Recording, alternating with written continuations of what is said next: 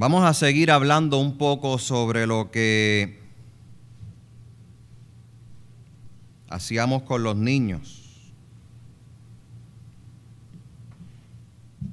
Siga pensando en alguna ocasión en la que se estaba buscando algún culpable en alguna situación que usted ha tenido que vivir y enfrentar en su vida desde pequeño.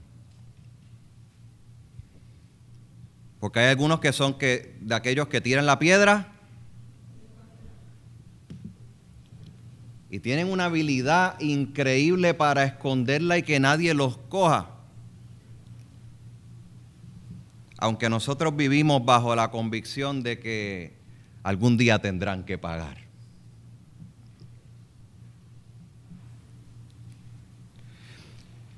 Cuando se le ha identificado a usted o a mí como el culpable de algo, ¿cuál es el sentimiento que aflora en nosotros? Y esa culpabilidad es real. Porque tratamos de esconder la mano, pero nos cogieron con las manos.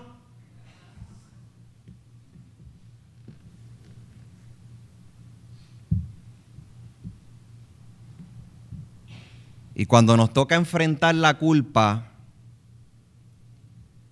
los sentimientos que normalmente afloran no son los más agradables. De hecho, cuando ocurre eso con un niño o con una niña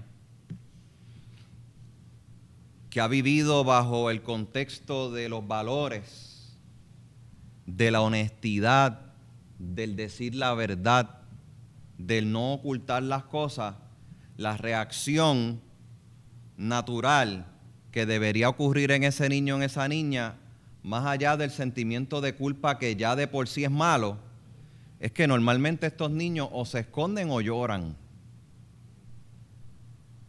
Y es ese llorar de frustración porque defraudó a otra persona o a un grupo, por ejemplo.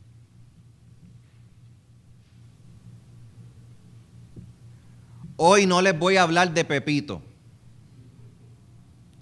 Pero ustedes saben que Pepito se las traía. Y él como presbiteriano no era muy buena gente. Algo así estaba sucediendo con los discípulos. Los discípulos del Señor, aunque no leímos la, la parte adicional que correspondía a la porción de hoy, están atendiendo un gran dilema.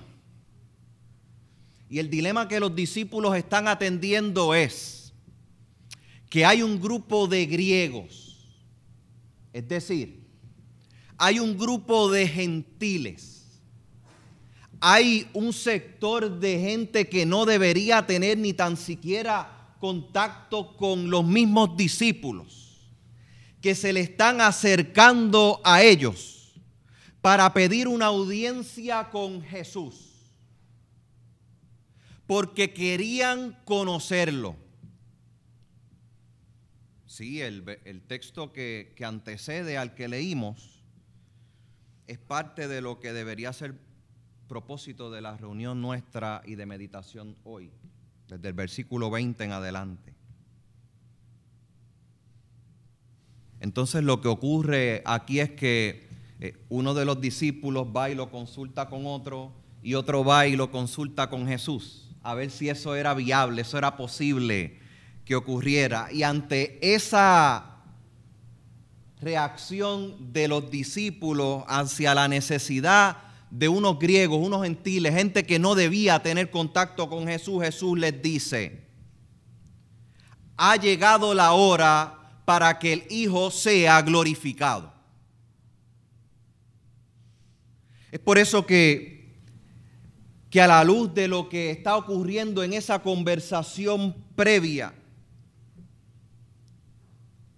es que llega a nosotros la porción escogida por el pastor para la meditación junto a ustedes en esta hermosa mañana. El alma de Jesús está turbada por cuanto los discípulos que han estado transitando con Él en medio de su ministerio no han comprendido. Aquellos que han estado caminando de la mano del Hijo de Dios no le ha entrado totalmente el mensaje que Jesús ha querido compartir con ellos. Mi alma está turbada y qué diré, Padre, sálvame de esta hora.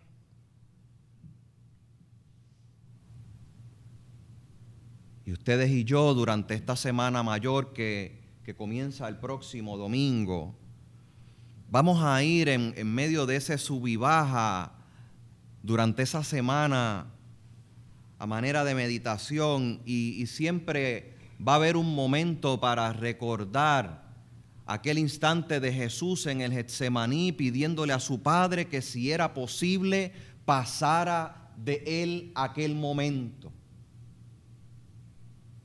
Sin embargo, aquí ya en medio de su ministerio, Jesús caminando, no estaba ni tan siquiera en un momento de intimidad, de intimidad ni de comunión con Dios en, en un monte, está haciendo el cuestionamiento, ¿será eso lo que voy a pedirle al Padre que me salve de esta hora? Que no me permita ser testigo de lo que estoy enfrentando y viviendo con aquellos que están caminando conmigo. Yo no quisiera pasar por este momento de frustración, mas para esto he llegado a esta hora. Dijo Jesús, Padre, glorifica tu nombre. Y una vez más, tal y cual aconteció en el bautismo de nuestro Señor, una voz del cielo irrumpió aquel río Jordán y dijo con voz potente, ese es mi hijo amado en quien me complazco. Tal y cual ocurrió en aquel momento de la transfiguración, donde estaba aquel panorama tan bonito plasmado para los discípulos que Jesús había escogido que estuvieran con Él en aquel instante y que querían permanecer en aquel momento tan grato y tan bonito.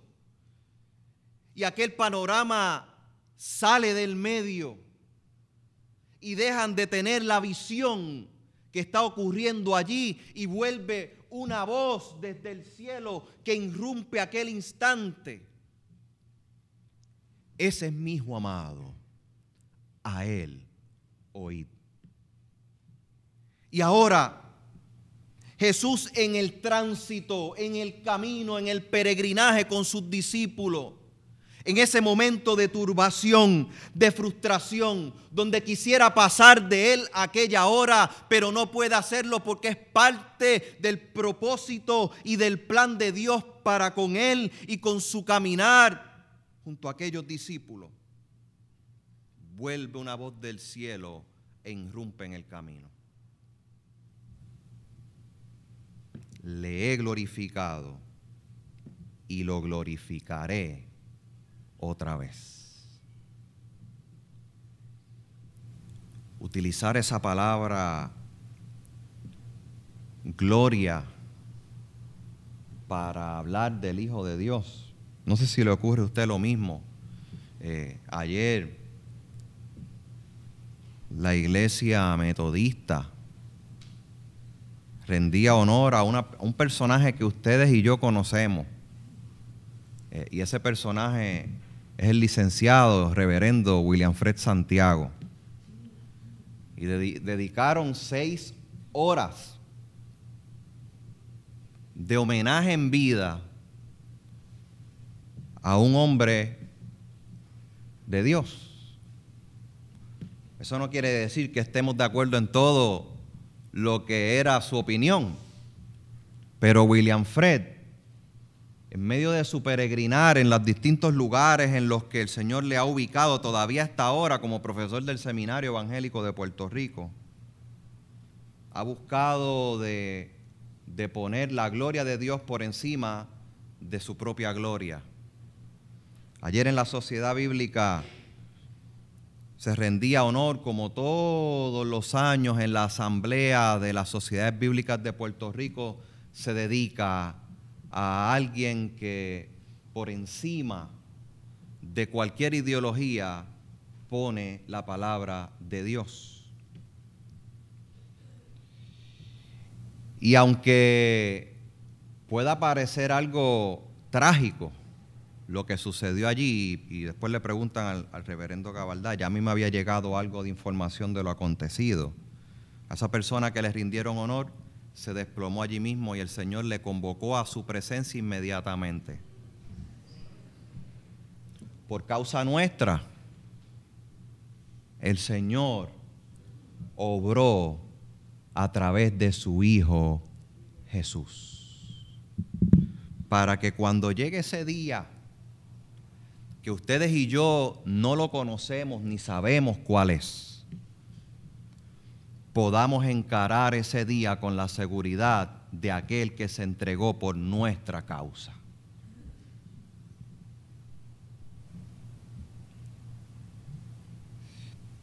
En tiempos recientes, ustedes saben que, que cuando a uno le da amnesia,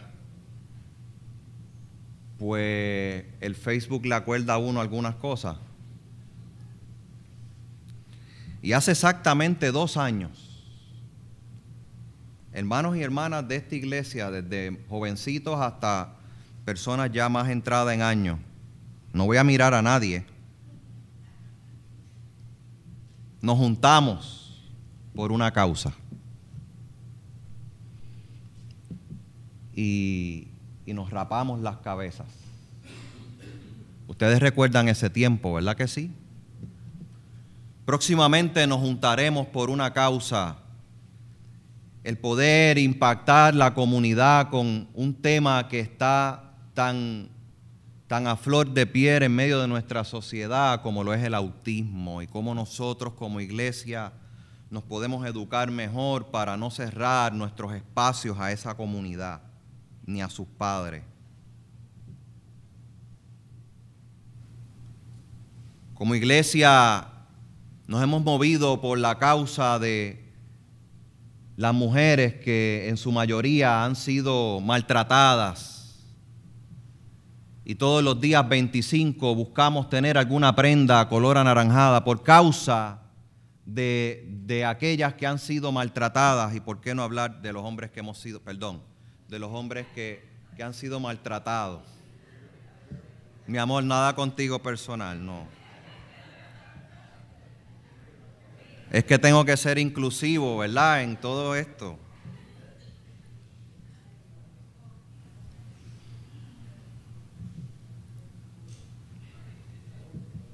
Cuando por nuestra causa y por causa de otros nos movemos y afirmamos nuestra fe sin titubeos para que el mundo sepa que el Señor fue el que nos envió a dar la buena noticia. Y no lo hacemos para que nos galardonen, ni nos reconozcan, ni nos vean por encima de otros. Lo hacemos porque el Señor nos ha llamado a, cumplir con su voluntad y a llevar su mensaje hasta los griegos. Aquellos que los discípulos tenían cierto titubeo en poder darle la oportunidad de que vieran a Jesús. La multitud que estaba allí tampoco comprendió la voz que salió del cielo lo glorificaré una vez, lo volveré a glorificar. Aquella multitud creyó que fue un trueno y otros pensaron que hablaba con un ángel. Y es por eso que Jesús tuvo que clarificar. Esa voz que llegó no fue por causa mía, sino por causa de nosotros, por causa de ustedes, para que aquellos que estuvieran allí una vez más, tal y cual ocurrió en el agua del bautismo, en el monte de la transfiguración y ahora en esta instancia de caminar de la mano del Hijo de Dios, se pudiese ver que Él había irrumpido en el mundo por causa de nosotros y la voz de Dios irrumpe en nuestra vida también por causa tuya y por causa mía. Para que volvamos a tornar nuestra mirada a aquel que debe de ser glorificado y exaltado. Dice el pasaje que si fuere levantado de la tierra, a todos atraerá a sí mismo. Y decía Jesús, y esto dando a entender de que muerte le iba a morir. Jesús está adelantando su discurso con sus discípulos. Jesús está adelantando la causa de lo que vendría a ser la culminación de su ministerio. Por eso el próximo domingo habremos de adentrarnos en el camino de Jesús a Jerusalén y luego cómo ese camino va dando paso a otras experiencias de caminar de la mano de Dios. Porque en este momento singular que tenemos frente a nosotros, Jesús está caminando junto a los suyos y ya está diciéndoles que era necesaria su muerte. Y era necesaria su muerte por nuestra causa. Bendito sea el Señor. Si alguno entre nosotros entiende que no es culpable de esa causa, que sea el primero en levantar la mano. Porque cuando lo hace, entonces afirma que con su vida entera y en su vida entera no ha habido ninguna falla, no ha habido ningún percance, no ha habido ninguna desaveniencia. Es decir, ha sido una persona que se puede presentar delante de Dios intachablemente. Ahorita el pastor tuvo que salir por esa puerta porque el bolígrafo que tenía le manchó la mano. Y mientras me trataba de sacar la mancha, meditaba en la prédica de hoy. Aunque yo trate y trate lo más que pueda, es blanquearla un poco porque la mancha sigue allí. Aunque usted por su propia capacidad y fuerza busque blanquear su propia naturaleza pecadora, estará haciendo un esfuerzo, pero ese esfuerzo para que tenga el poder de ser blanqueado en su totalidad, necesita de aquel que fue glorificado por Dios mismo. Aquel que fue entregado por nuestra causa. Cristo nuestro Señor. Y el pecado se ve de distintas maneras, amada familia. El, pecado se ve desde lo que hacemos a conciencia y que sabemos que somos culpables y podemos levantar la mano y decir, he hecho esto y lo otro y sé que soy culpable. El pecado también redunda en aquello que, que lo pensamos y no lo hicimos, ¿sabe? Y nada más que con una mirada y el body language, me quedó bien, Eddie. Eddie, en estos días me estaba celebrando que estaba hablando mucho inglés por teléfono, aquí, escribiendo. Está bien emocionado conmigo. Yo no estoy todavía tan emocionado, pero, pero estoy casi convenciéndome de que puedo hacerlo, Eddie.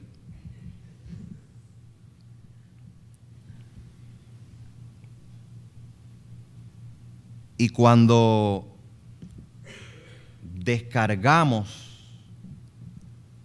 sobre cualquier otra persona o situación con el deseo genuino de hacer mal. Y allí también está el pecado. ¿Cuál de todos es el más grande? Pues déjeme decirle que para Dios no hay categoría pues Él considera el pecado pecado. Y la mancha sigue entre nosotros. Ustedes y yo caminamos todos los días con la mancha del pecado. pues le fallamos a Dios con mucha facilidad. Mas Dios entregó a su Hijo por causa nuestra, por causa tuya, por causa mía, por amor a ti, por amor a mí, para perdonarte a ti, para perdonarme a mí y poder vivir en su amor y en su libertad y bajo su gracia y su misericordia. Bendito sea el Señor.